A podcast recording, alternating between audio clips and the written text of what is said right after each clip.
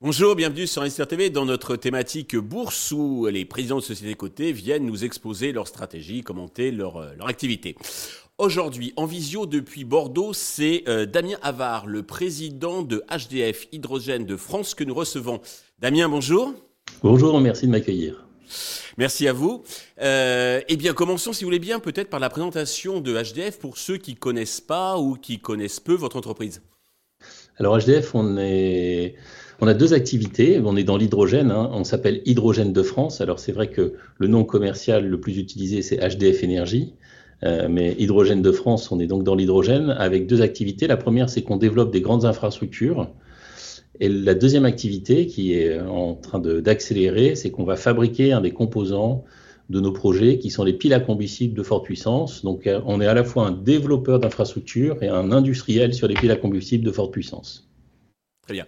Alors, pouvez-vous préciser qu'est-ce qui vous distingue des autres acteurs, vos spécificités, vos avantages? Qu'est-ce qui vous distingue des autres acteurs? Et notamment, j'ai vu sur les réseaux sociaux, les forums, euh, certains s'interrogent sur votre euh, différence avec euh, des sociétés comme HRS, McPhee, une troisième Life, donc qui œuvrent aussi dans l'hydrogène. Alors, HRS fait des stations-service hydrogène. Life développe des projets. McPhee fabrique des électrolyseurs. Euh, nous, on va, euh, les piles à combustible, c'est quand on a, quand quelqu'un a fabriqué l'hydrogène, donc ça peut être Life avec euh, un électrolyseur de McPhee. Nous, cet hydrogène, on sait refaire de l'électricité avec sur des fortes puissances, dont la spécificité d'HDF, c'est de faire de l'électricité à partir d'hydrogène pour les réseaux sociaux et pour certains usages qui vont être après la mobilité et les trains. D'accord. Euh, il y a quelques jours, vous avez publié votre chiffre d'affaires. Qu'est-ce qu'il faut retenir dans les grandes lignes? Et est-ce que vous pouvez en profiter aussi pour, là aussi, c'est une, interrogation de certains actionnaires ou investisseurs, en tout cas euh, des personnes qui s'intéressent à votre valeur, sur le point sur l'usine de, construction de piles, de fabrication de, piles euh, que vous construisez actuellement donc dans la banlieue de Bordeaux à Blanquefort, et bien quelles sont les, perspectives, la montée en puissance sur les cinq prochaines années de cette usine? Alors le chiffre d'affaires pour l'instant, il est dans une phase de démarrage. Euh, nous, on est en train de déployer des grands projets internationaux. La taille des projets qu'on déploie, c'est en général plus de 100 millions d'euros. On a un portefeuille d'affaires euh, qui est en train de se déployer euh, dans plus d'une vingtaine de pays. Il y a 26 nationalités dans l'entreprise aujourd'hui. Donc ça, c'est l'introduction en bourse qui nous a donné ces moyens. Et plus de 5 milliards d'euros de projets qui sont en cours de développement. Donc quand on développe des projets, nous, on va se faire payer en tant que développeur, architecte des projets.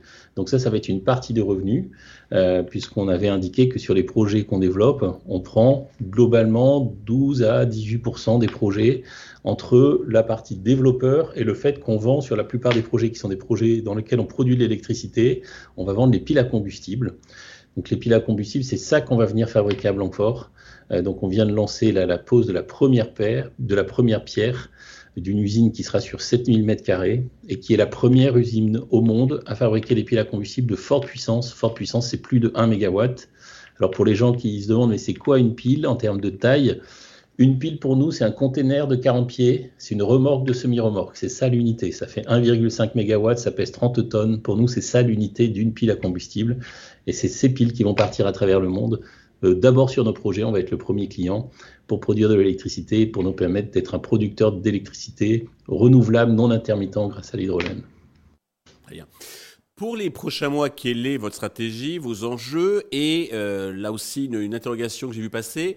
Euh, comment vous analysez le HDF dans le sur un, la question c'est le marché réel, c'est-à-dire en dehors des aides subventionnées étatiques? Alors nous, on est déjà sur un marché réel, puisque la plupart des projets qu'on déploie à travers le monde sont sans subvention. Euh, donc euh, on n'est pas tributaire des subventions européennes pour pouvoir accélérer notre développement international. Dans les nouveaux acteurs de l'hydrogène, on est peut-être l'entreprise qui est la plus internationale, présente dans le plus de pays. et avec la majorité du chiffre d'affaires attendu qui sera sans subvention. Alors ça ne veut pas dire qu'il en faut jamais, parce que des fois, pour notre projet industriel, notre usine est, présélectionnée par le gouvernement dans le cadre des IPCEI, euh, des, grands financements européens, donc euh, présélectionnés par la France, pré-notifiés. Euh, et c'est le cas pour certains déploiements où les subventions sont utiles, mais nous, on n'en a pas besoin dans la majorité de nos chiffres d'affaires. C'est plutôt rassurant pour voir qu'on est dans une réalité économique déjà en termes d'offres et avec, avec ce chiffre qui pourrait être réalisé de façon indépendante. D'accord. Euh, pour conclure, le titre est en repli d'environ 15% sur un an environ. Euh, Est-ce que vous avez un message particulier adressé aux investisseurs, aux actionnaires qui nous regardent? Nous, pour l'instant, on fait ce qu'on avait prévu, c'est-à-dire qu'après l'introduction en bourse, la première étape, c'était le déploiement international de l'activité, ça se passe bien.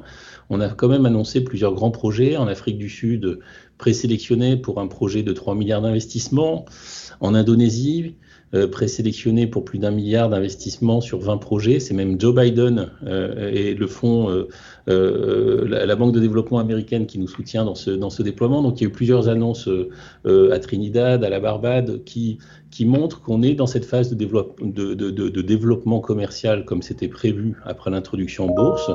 Donc on est dans le planning. Euh, aujourd'hui l'usine, comme c'était annoncé. Donc pour l'instant, moi, j'ai pas de, euh, de, crainte sur le fait que les investisseurs verront qu'on est en train de faire ce qu'on dit et seront euh, contents de, pouvoir peut-être faire remonter le cours. Voilà. Mais je, en tout cas, pas d'inquiétude côté HDF sur le fait qu'on fait ce qu'on avait prévu. Parfait. Damien, merci pour la clarté de vos explications. Nous allons suivre euh, attentivement euh, l'évolution donc euh, de HDF Énergie. Merci à tous de nous avoir suivis. Je vous donne rendez-vous très vite sur Investeur TV avec un autre président qui viendra nous, nous parler de sa société.